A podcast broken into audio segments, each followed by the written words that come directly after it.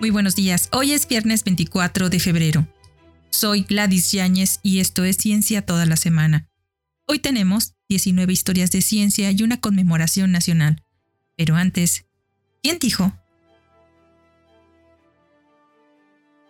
En la actualidad, por supuesto, es bastante habitual que las personas dedicadas a la física traspasen el terreno de las dedicadas a la química, que las matemáticas hagan un excelente trabajo en física y que quien se dedica a la física desarrollen nuevos procedimientos matemáticos. El allanamiento es una de las técnicas más exitosas de la ciencia. Descúbrelo al final del episodio. Hoy celebramos el Día de la Bandera en México. Este día celebra la actual bandera de México y honra a las anteriores. El Día de la Bandera fue implementado por el presidente Lázaro Cárdenas en 1937. Nuestra bandera, junto con el escudo y el himno nacional, son símbolos que nos representan y nos unen como una nación. Un día como hoy de 1821, en México se proclama el Plan de Iguala, el primer paso para consolidar la independencia, proclamada por Agustín de Iturbide el 24 de febrero en la ciudad de Iguala, de la Independencia Guerrero. El Plan de Iguala estableció las bases para lograr la consumación de la independencia de México. Unió las fuerzas realistas insurgentes al formar entre ambas el ejército trigarante o de las tres garantías. En esta alianza se preponderó la búsqueda de la concordia entre las personas de España y las mexicanas. Dicho plan fue uno de los primeros documentos que permitieron tener un sustento legal de la independencia de México. Contiene 23 artículos que fueron el resultado de las negociaciones políticas entre diferentes sectores de la sociedad, compuesta de criollos y castas que anhelaban la igualdad con los españoles peninsulares.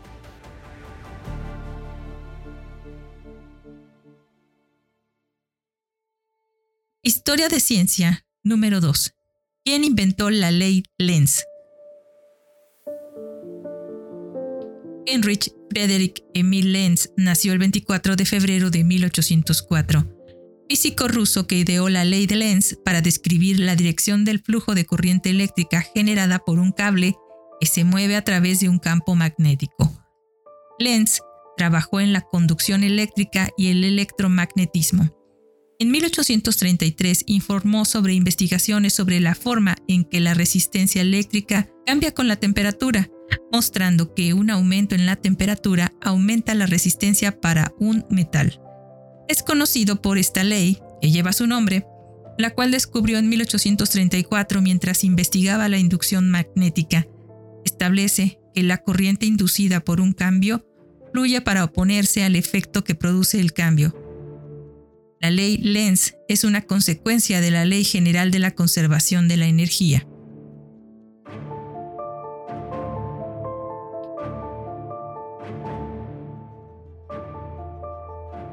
Historia de ciencia número 3. Primera máquina de vapor atmosférica.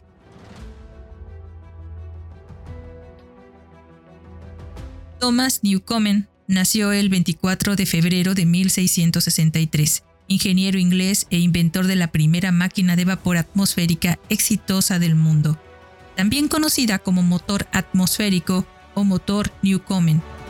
Este invento, realizado cerca del año 1711, entró en uso hasta 1725 para bombear agua de las minas de carbón o elevar el agua para accionar ruedas hidráulicas. En cada trazo, el vapor llenó un cilindro cerrado por un pistón Luego, un chorro de agua enfrió y condensó el vapor en el cilindro creando un vacío. Después, la presión atmosférica empujó el pistón hacia abajo. Un travesaño transfirió el movimiento del pistón para operar la bomba.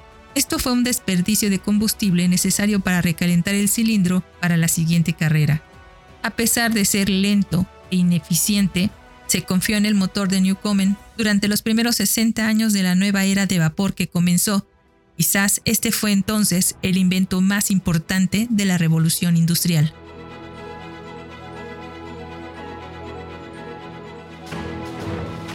Historia de ciencia número 4. Los sistemas vasculares de la madre y el feto.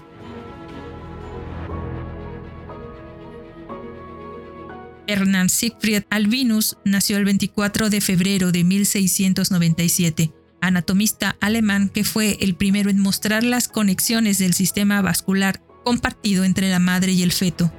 Es conocido por los excelentes dibujos de su Tabule Scheletic et Musculorum Corporeus Humani, publicada en 1747, que traducido al español diría Tablas del esqueleto y los músculos del cuerpo humano junto con Hermann Boerhaave, editó las obras de los médicos Andreas Vesalius y William Harvey.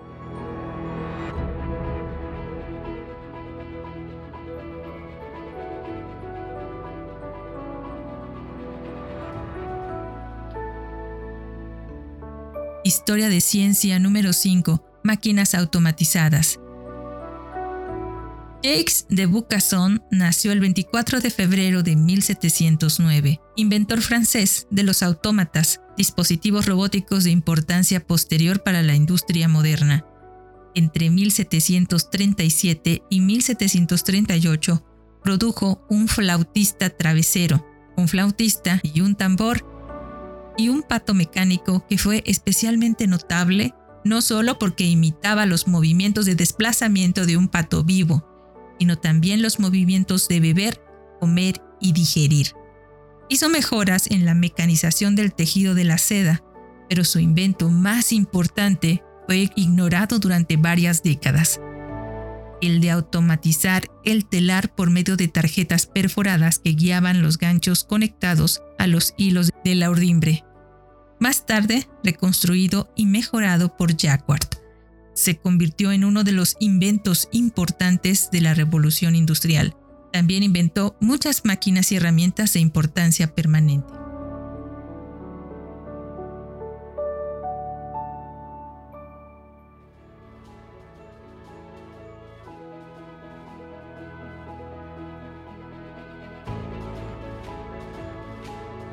Historia de ciencia número 6. Anaranjado artificial. Carl Reiber nació el 24 de febrero de 1841, químico orgánico alemán que, con la ayuda de Karl Liebermann, sintetizó en 1868 el colorante rojo anaranjado alizarina, que en la industria textil suplantó rápidamente a la fuente natural de colorante de raíz de la planta rubia. La alizarina dihidrociantranquinona fue reconocida por Greive y Liebermann como un derivado del antraceno, un hidrocarburo contenido en el alquitrán de hulla. También en 1868 elaboraron un método para prepararlo comercialmente a partir del antraceno. Sobre este producto, uno de los principales colorantes alemanes, surgió rápidamente una gran industria química. Graeber también introdujo los términos químicos orto, meta y para, bien conocidos por los estudiantes de química orgánica que indican la posición de los grupos unidos por un anillo de benceno.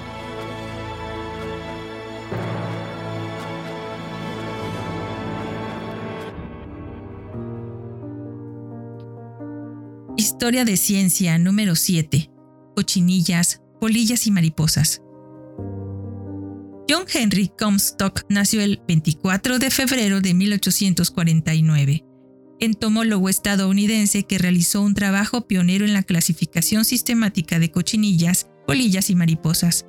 Su esposa Anna Botsford ilustró estos temas en sus libros. Publicó obras tanto de divulgación como especializadas.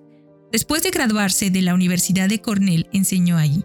Pasó un verano en Alabama en 1878 estudiando el gusano de la hoja de algodón, Alabama argillácea, durante varios años su investigación incluyó el estudio de las nervaduras de las alas de los insectos, lo que hizo nuevas contribuciones notables al campo. Tarde en su vida volvió a su interés en la morfología.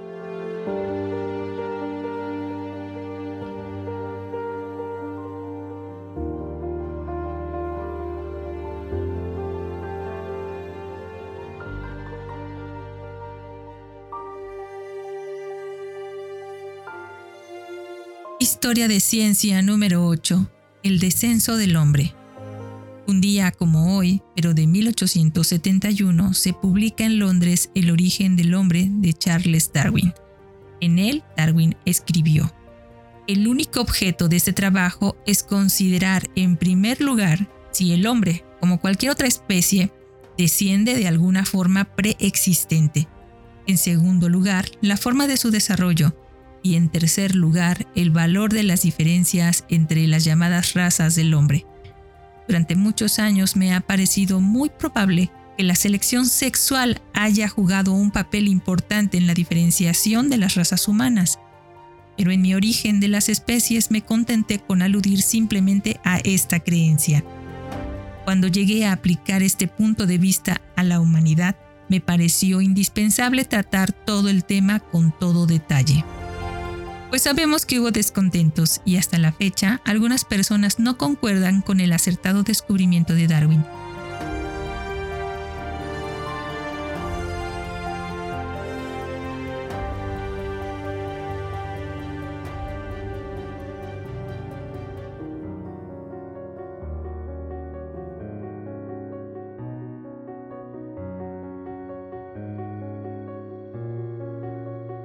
Historia de Ciencia número 9. Radiactividad. Un día como hoy de 1896, Henry Becquerel leyó un informe a la Academia de Ciencias de Francia sobre su investigación de los rayos fosforescentes de unos cristales de doble sulfato de uranio y potasio.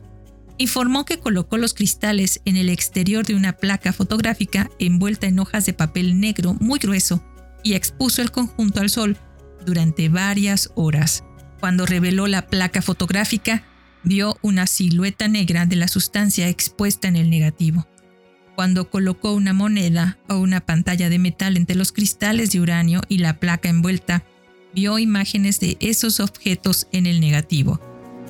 Todavía no sabía que el sol no es necesario para iniciar los rayos, ni se dio cuenta de que había descubierto accidentalmente la radiactividad aprendería de otro descubrimiento accidental solo dos días después.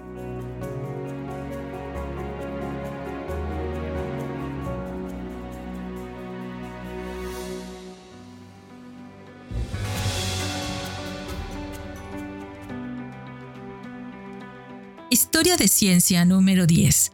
Arte y arquitectura antiguos. Henry Frankfurt nació el 24 de febrero de 1897, arqueólogo holandés estadounidense que estableció la relación entre Egipto y Mesopotamia y completó una reconstrucción minuciosamente documentada de la cultura y el arte de la antigua Mesopotamia. Las excavaciones que dirigió en Egipto de 1922 y hasta 1929, las que realizó en Irak de 1929 a 1937, se realizaron con una erudición arqueológica ejemplar. En 1925, Frankfurt reanudó el trabajo que había iniciado con Nabil en Ávidos excavando el Osireion, descubierto por Petri en 1902, quien lo nombró a partir de su interpretación como una tumba simbólica de Osiris. El sitio del proyecto inicial de Frankfurt estaba situado al oeste del templo de Seti, pero se amplió para registrar los finos relieves del propio templo de Seti.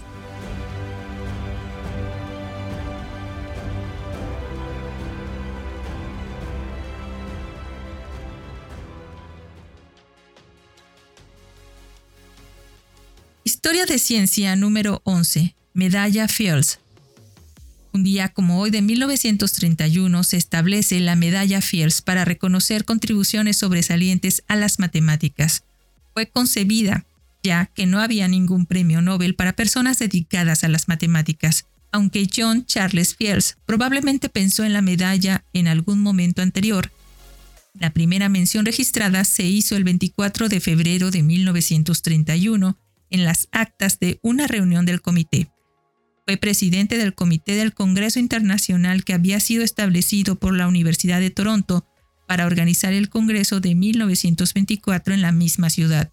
Después del evento, Fields propuso que los ingresos de 2.500 dólares restantes de esa convención se designaran para dos medallas que se otorgarían en futuros congresos matemáticos internacionales.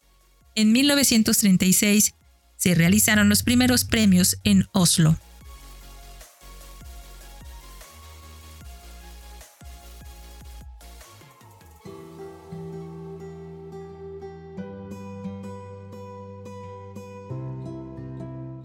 Historia de ciencia número 12. Nylon. Un día como hoy de 1938, DuPont comenzó la producción comercial de cerdas de nylon para cepillos de dientes para el llamado cepillo de dientes Miracle Tooth. Miracle. Antes de 1938, el mundo dependía de las cerdas de pelo del cuello de los cerdos salvajes de Siberia, Polonia y China para hacer cepillos de dientes eficientes. Cuando DuPont creó el nylon, el cepillo de dientes fue el primer elemento que se benefició de su uso. Había muchas ventajas en el nuevo cepillo, incluida una reducción drástica de los costos de producción y la capacidad de controlar las texturas de las cerdas. Mientras que las cerdas hechas con pelo de jabalí se caían, no se secaban bien o se llenaban de bacterias. Al principio, los consumidores no estaban del todo satisfechos, porque las primeras cerdas de nylon eran muy rígidas y lastimaban las encías. En 1950, Dupont produjo cerdas de nylon suaves.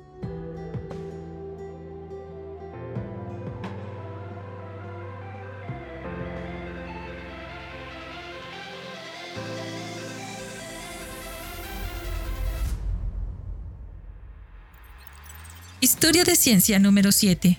Contribuciones a la teoría de grupos de Lyell. Gregory Alexandrovich Margulis nació el 24 de febrero de 1946. Matemático ruso que recibió la medalla Fields en 1978 por sus contribuciones a la teoría de los grupos de Lyell, aunque el gobierno soviético no le permitió viajar a Finlandia para recibir el premio. En 1990, Margulis emigró a Estados Unidos su trabajo estuvo en gran medida involucrado en la resolución de una serie de problemas de la teoría de grupos de Laie. En particular, Margulis demostró una conjetura de larga data de Adler-Selberg sobre subgrupos discretos de grupos de Lyell semisimples. Las técnicas que utilizó en su trabajo se extrajeron de la combinatoria, la teoría ergódica, los sistemas dinámicos y la geometría diferencial.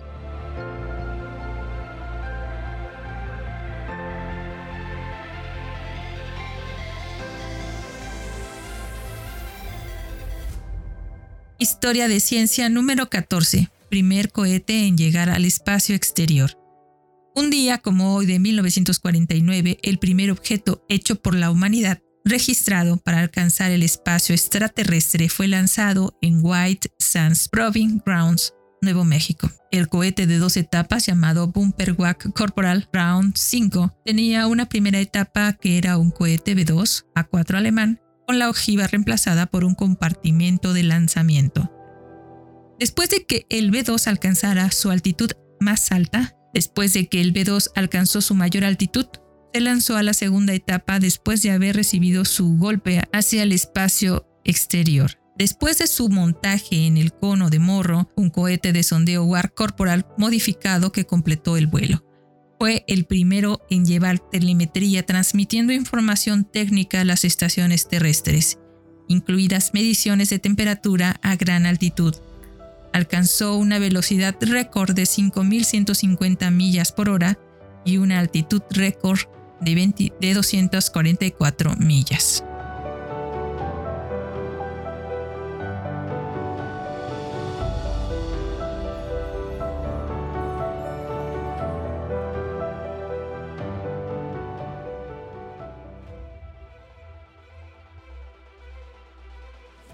Historia de ciencia número 15. Steve Jobs. Un día como hoy, de 1955, nació Steve Pauls Jobs, inventor y empresario estadounidense que en 1976 cofundó Apple Incorporation con Steve Wozniak para fabricar computadoras personales. Durante toda su vida obtuvo o solicitó alrededor de 338 patentes como inventor o coinventor no solo de aplicaciones de computadoras, también de dispositivos electrónicos portátiles e interfaces de usuario, y otras variedades de tecnologías. Desde el principio estuvo activo en todos los aspectos de la empresa Apple, diseño, desarrollo y marketing. Después del éxito inicial de la serie de computadoras personales Apple II, Macintosh la reemplazó con una interfaz gráfica controlada por mouse Jobs mantuvo a Apple a la vanguardia de los diseños innovadores, funcionales y fáciles de usar con nuevos productos que incluyeron la tableta iPad y el iPhone.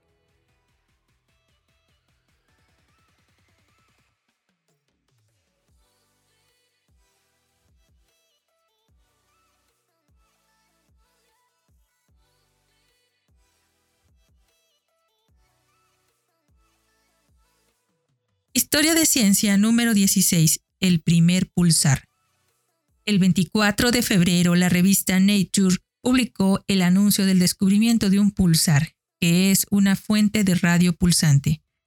El primer pulsar fue descubierto por una estudiante, Jocelyn Bell, el 28 de noviembre de 1967, que entonces trabajaba bajo la dirección del profesor Anthony Hewish.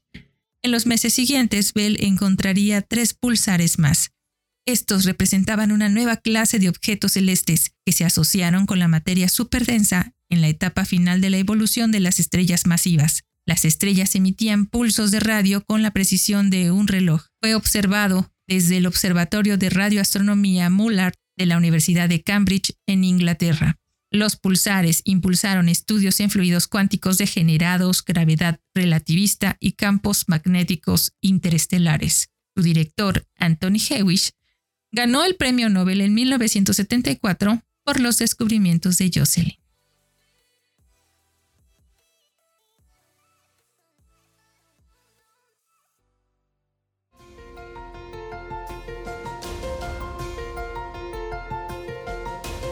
Historia de Ciencia número 17. Lulin.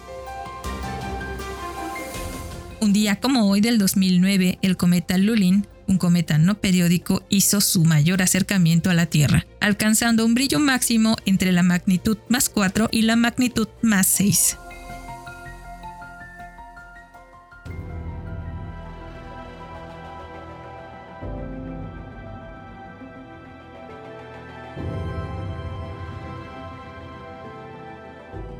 De ciencia número 18. Terremotos.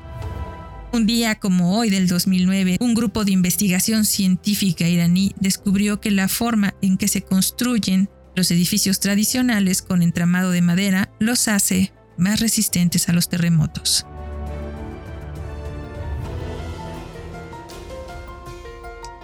Y esto fue todo por hoy viernes 24 de febrero. Yo soy Gladys Yáñez y esto fue Ciencia toda la semana. Hoy tuvimos 19 historias de ciencia y una conmemoración nacional, pero antes de despedirnos, fue Wolfgang Kohler en Dynamics in Physiology, publicado en 1940, quien dijo, en la actualidad, por supuesto, es bastante habitual que las personas dedicadas a la física traspasen el terreno de la química, que las matemáticas hagan un excelente trabajo en física y que las personas dedicadas a la física desarrollen nuevos procedimientos matemáticos. El allanamiento es una de las técnicas más exitosas de la ciencia.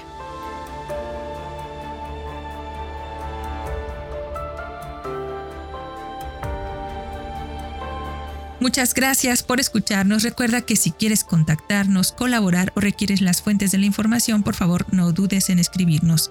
Nos encuentras como Cucharaditas de Ciencia en Instagram, Twitter, Facebook, TikTok y en cucharaditasdeciencia.com.mx. O puedes escribirnos directamente a cucharaditasdeciencia.gmail.com. Escúchanos en Spotify, Anchor, Apple, Amazon Music y Google Podcast. Desde nuestra cabina de grabación en el corazón de Jalapa, Veracruz, México, te abrazamos con afecto. Disfruta el día.